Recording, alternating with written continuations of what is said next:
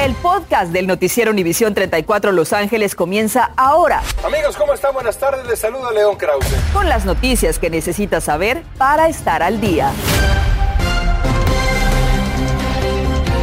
Amigos, ¿cómo están? Buenas tardes. Les saluda León Krause. Bienvenidos al Viernes Casual de la Noticia, edición 6 de la tarde. Gracias por acompañarnos. Comenzamos esta tarde el noticiero con una cifra escalofriante. Los contagios con coronavirus en Los Ángeles están imparables. Hoy, por tercera vez en una semana, por segundo día consecutivo, se rompe récord con el alarmante número de 43.712 nuevos contagios, 28 muertes. Estas infecciones superan las 37.215 de ayer y son mucho mayores que las reportadas el viernes pasado, que fueron 27.091 casos. Esto significa un aumento de más de 16.500 casos en solo una semana. Esto es una explosión. Y esta información también preocupa. Las hospitalizaciones de niños menores de 5 años contagiados con coronavirus ha alcanzado su nivel más alto también desde el principio de la pandemia, según datos del gobierno revelados hoy sobre el grupo poblacional para el que todavía no hay vacuna aprobada. Las autoridades de salud resaltan la importancia de que las personas elegibles se vacunen para proteger precisamente a estos niños. Escuchen es que hay tanto virus en la comunidad, de que hay mucho más niños infectados, entonces por coincidente vamos a ver más niños que van al hospital con enfermedad más severa. Tratar de aislar a los niños de personas que están infectadas. Si hay un eh, familiar que tiene coronavirus, eh, debemos separarlo del niño que no está vacunado. Hay cinco estados en los que se registran altas tasas de hospitalización pediátrica, California, Georgia, Connecticut, Tennessee, Oregon. Los CDC indican que entre niños de 12 a 18 años hay una tasa de vacunación mayor al 50%, pero entre los de 5 a 11 hay solo un 16%. Hay que vacunar a los pequeños sí se puede hacerlo. En el condado de Orange, las autoridades de salud informaron de la tercera muerte de un niño debido a coronavirus en lo que va de la pandemia. Se dijo que es menor de 5 años de edad, pero no se especificó si se trata de un niño o de una niña. Tampoco se informó cuándo falleció. También se dijo que las hospitalizaciones han rebasado el pico de la primera ola en julio del 2020, con más de 724 personas hospitalizadas. 87% de ellas no están vacunadas y esa es la clave. La vacuna es crucial, fundamental para evitar hospitalizaciones o casos peores. Y ante el aumento récord de casos de coronavirus durante las fiestas de fin de año, el Distrito Escolar Unificado de Los Ángeles está haciendo cumplir sus protocolos de seguridad de salud para el regreso a clases. Uno de ellos es el requisito de una prueba negativa de COVID-19. Mili Delgado tiene detalles para ustedes. Mili, adelante, platícanos qué has visto. Gracias y buenas tardes. Me encuentro en la escuela secundaria Banais, lugar donde se ha habilitado un centro de pruebas de COVID-19 para sus estudiantes. Hasta aquí el día de hoy han llegado padres de familia en busca de una prueba negativa para que sus hijos puedan acceder a clases el próximo martes. Para evitar que las escuelas se conviertan en focos de infección de COVID-19, todos los estudiantes del LUSD deben presentar una prueba negativa antes de la reapertura. Nosotros estamos con confianza listos para abrir el 11 de enero. Ahora, caso por caso se va a ver si la situación se pone pues más, más dramática, entonces tenemos que hacer las decisiones ahí. Hoy el panorama en los diferentes puntos de pruebas gratis en todo el condado de Los Ángeles era así, largas filas y angustiados padres de familia. Yo pienso que no están todos y el mañana va a estar súper lleno, el martes, el lunes no digamos.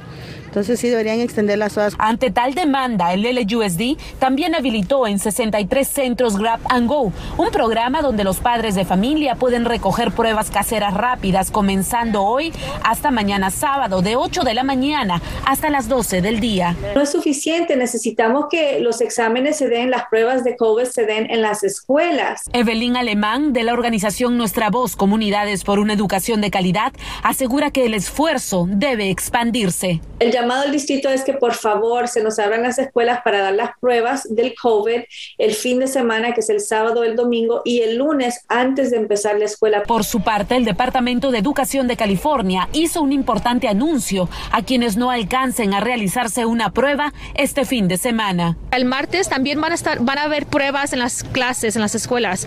Entonces, si un estudiante viene y no tiene su prueba, va a tener que tomarse la prueba allí. Mañana vamos a tener todos nuestros sitios abiertos.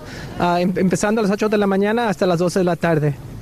Independientemente del resultado de la prueba de COVID-19 de su hijo, tendrá que presentarla antes del 10 de enero. Y si necesita un centro cerca de su hogar, puede visitar la página lusd.net diagonal COVID. Es todo mi reporte desde Banais. Continuamos contigo, León. Gracias, Mili. Mientras tanto, los centros YMCA están ofreciendo pruebas de coronavirus gratis. Así se lo informamos ayer aquí, pero hoy se lo recordamos porque queremos que usted tenga en mente todos los recursos que se están ofreciendo sin costo para usted en este caso. Son 12 lugares en Los Ángeles donde usted puede hacerse la prueba gratis. En la mayoría no es necesario ni siquiera una cita para que le atiendan, para que usted sepa si tiene uno de estos centros cerca de su casa, entre a YMCA, es decir, ymcala.org.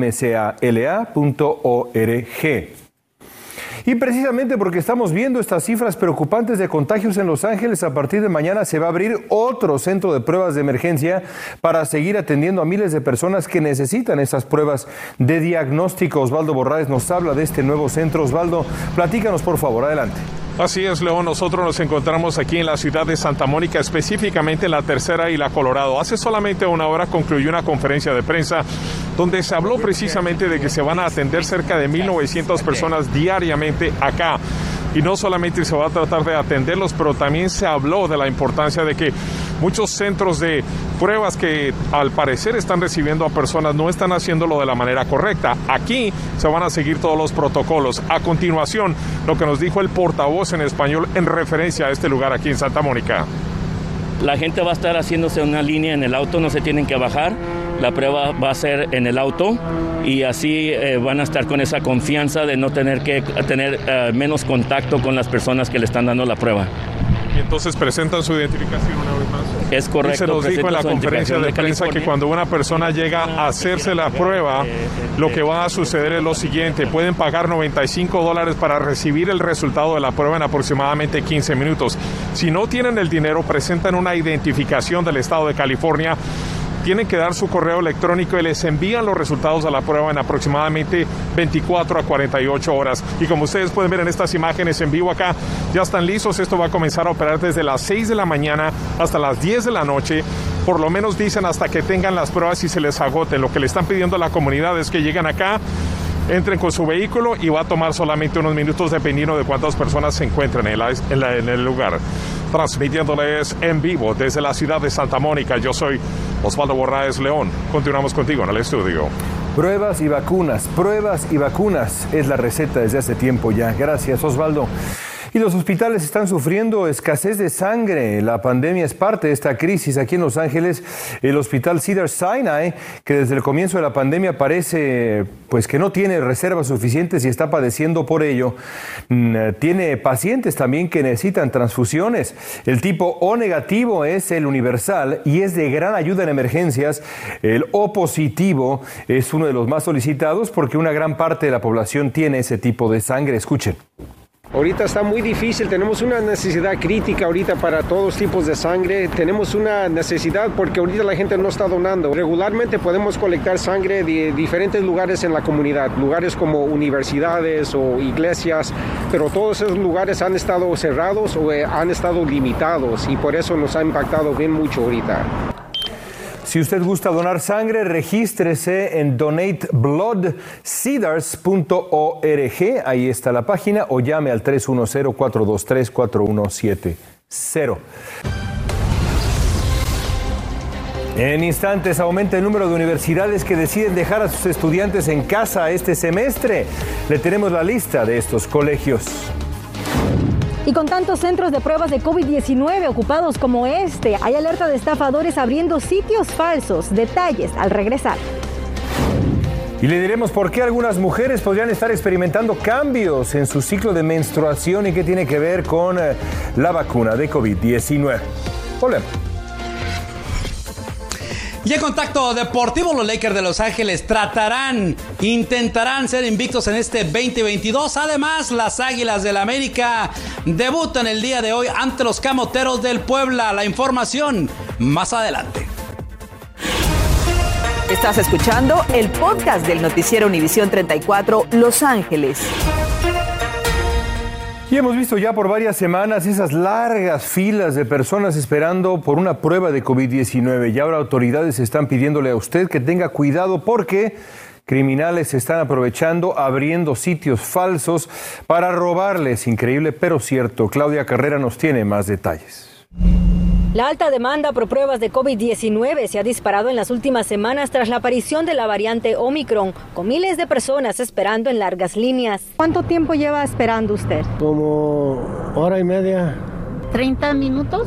La perfecta oportunidad para los delincuentes que se aprovechan de la frustración de uno y buscan robar su dinero y hasta su identidad, poniendo carpas en estacionamientos con menos espera, pretendiendo que son legítimos y cobrando estafas que ya se han reportado en Texas y la Florida. Ante esto, autoridades en California advierten. Antes de que usted dé su información personal, asegúrese de que son eh, organizaciones eh, confiables. Si usted no lo conoce, no es confiable, mejor váyase a otro lado. Recuerda que muchos de los exámenes provistos por entidades gubernamentales u organizaciones sin fines de lucro no le pedirán por una tarjeta de crédito o seguro social. Las pruebas que da la ciudad o el Departamento de Salud Pública, esas no, no las cobran. Esos son gratis. Algunos exámenes con resultados rápidos sí podrían tener un costo, pero para evitar ser víctima de fraude, verifique que el sitio de exámenes tiene una licencia médica o busque por un centro de pruebas en fuentes confiables como covid19.ca.gov. Seleccione la opción Cómo hacerse la prueba, seguido por Encontrar una ubicación para realizarse una prueba. Ingrese su código postal y le aparecerán los sitios de exámenes de COVID-19 disponibles en su área. Y si cree que ha sido estafado por un centro de COVID-19 falso y quiere reportarlo, puede visitar la página que ya está en sus pantallas para presentar ese reclamo o llamar al número 1-800-593-8222.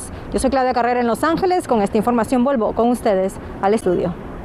El 34 seguimos de cerca todo lo que ocurre en las universidades. Hasta ahora son ocho universidades las que están retrasando el regreso a los salones de clase para evitar más contagios. Estas son Cal State Fullerton, Cal State Long Beach, UC Irvine, UC Davis, UC Santa Cruz, UC San Diego, USC y Cal State Northridge. Las clases serán a distancia por dos semanas. Desde el 22 de enero hasta el 6 de febrero, las oficinas seguirán abiertas para servicio a los alumnos.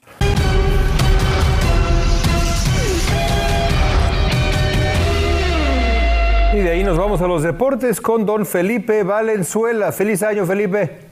Feliz año, mi querido León. Qué gusto saludarte y de antemano desearte tarde, pero llega, ¿eh? Feliz cumpleaños. Ojalá lo hayas disfrutado mucho. Bueno, vamos con los deportes y buenas tardes para todos ustedes. Arrancamos con los Lakers de Los Ángeles, si les parece, porque regresan a la duela esta tarde noche a partir de las 7 para enfrentarse a los Hawks de Atlanta. Los Lakers el pasado martes derrotaron a los Kings de Sacramento 122-114. En el 2022 está pintando bien, ya que llevan dos victorias y hasta el momento tienen récord de 20 ganados, 19 perdidos. El encuentro está, pues esta tarde arranca a las 7, como ya le comentaba. Por supuesto, esta noche a las 11 con los pormenores. Por su parte, los Rams este domingo tienen en sus manos y el poder para ser campeones de la Conferencia del Oeste de la Liga Nacional cuando en casa reciban a los 49 de San Francisco a partir de la 1.25 de la tarde y están en la primera posición eh, con 12 ganados y 4 perdidos. Atrás de ellos los Cardenales de Arizona con 11 y 4. Los Rams llevan 5 juegos ganados consecutivamente. Ya veremos cómo les va.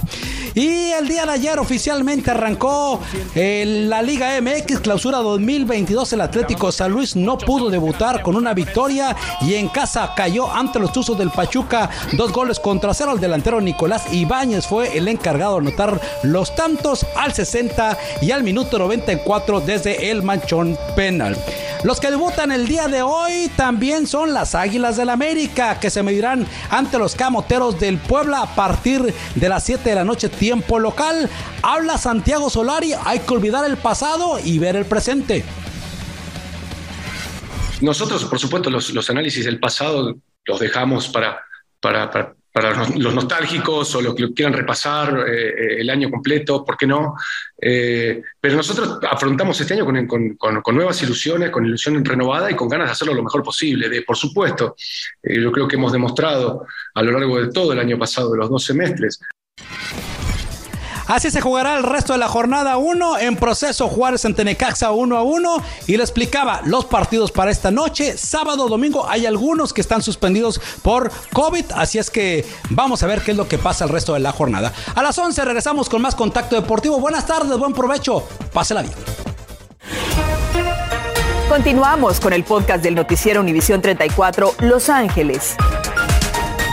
Miles de escuelas podrían haber sido afectadas por un ataque de hackers. La compañía Final Sight dice que 5.000 de las 8.000 escuelas a las que da servicio han sido impactadas. Esto incluye a universidades y secundarias, aunque dijo que creen que ningún dato fue comprometido y la mayoría de los sitios ya están funcionando de manera normal.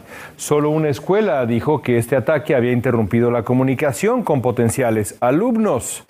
Y la vacuna contra el coronavirus podría ser la causa de que algunas mujeres estén teniendo un ciclo menstrual más largo de lo normal. Investigadores en Oregon no han dado una explicación científica, pero concluyeron que el periodo de algunas mujeres dura un día más después de vacunarse o hasta dos días, dos días más tras recibir dos dosis de Pfizer o de Moderna. Pero los expertos en salud dicen que el periodo se normaliza en algunos meses, así que no es motivo de alarma ni pretexto para no vacunarse.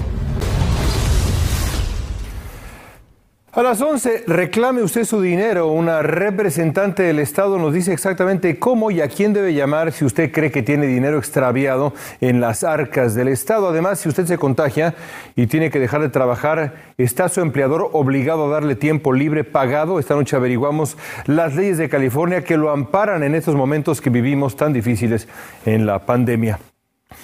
Amigos, llegamos al final. Antes de irnos, una reflexión personal. Ayer Estados Unidos conmemoró el primer aniversario de un episodio alarmante y trágico. El ataque al Capitolio del 6 de enero. Yo sé que es un tema difícil, ¿eh?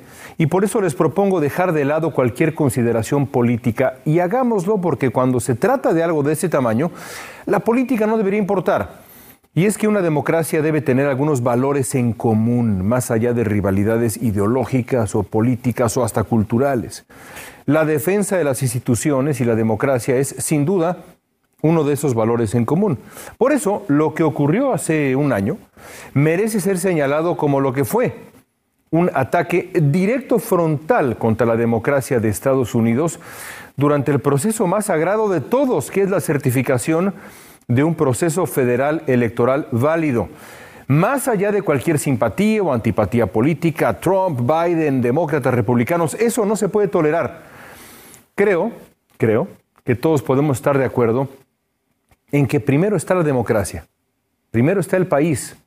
Y este país que tiene 250 años construyéndose hay que cuidarlo, empezando por su democracia que es más frágil de lo que uno pudiera pensar. Hasta la próxima, queridos amigos. Gracias por estar con nosotros. Nos vemos a las 11 con mucha más información. Quédense, por favor, con el noticiero nacional. Gracias por escuchar el podcast del noticiero Univisión 34 Los Ángeles. Puedes descubrir otros podcasts de Univisión en la aplicación de Euforia o en univision.com diagonal podcasts.